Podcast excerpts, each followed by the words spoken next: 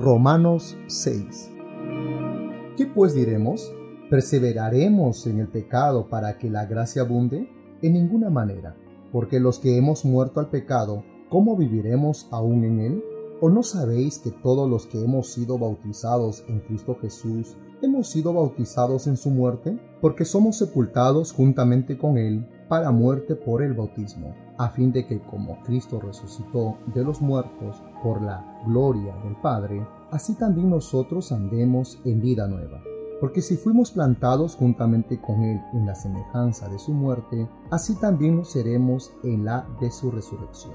Sabiendo esto, que nuestro viejo hombre fue crucificado juntamente con Él, para que el cuerpo del pecado sea destruido a fin de que no sirvamos más al pecado, porque el que ha muerto ha sido justificado del pecado. Y si morimos con Cristo, creemos que también viviremos con Él, sabiendo que Cristo, habiendo resucitado de los muertos, ya no muere, la muerte no se enseñorea más de Él, porque en cuanto murió, al pecado murió una vez por todas, mas en cuanto vive, para Dios vive. Así también vosotros consideraos muertos al pecado, pero vivos para Dios en Cristo Jesús, Señor nuestro.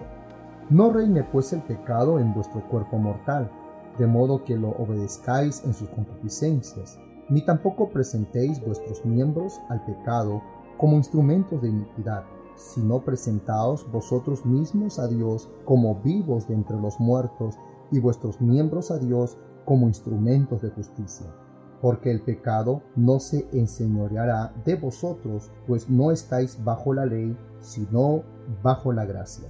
¿Qué pues? ¿Pecaremos porque no estamos bajo la ley, sino bajo la gracia? En ninguna manera.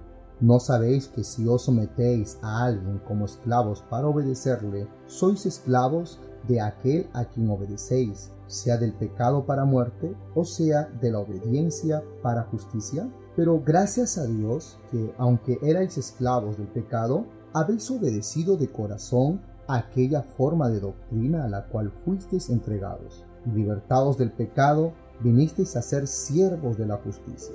Hablo como humano, por vuestra humana debilidad, porque así como para iniquidad presentasteis vuestros miembros para servir a la inmundicia y a la iniquidad, así ahora santificación presentad vuestros miembros para servir a la justicia.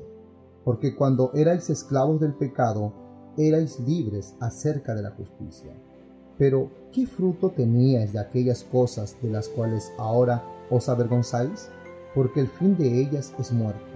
Mas ahora que habéis sido libertados del pecado y hechos siervos de Dios, tenéis por vuestro fruto la santificación y como fin la vida eterna porque la paga del pecado es muerte, mas la dádiva de Dios es vida eterna en Cristo Jesús, Señor nuestro.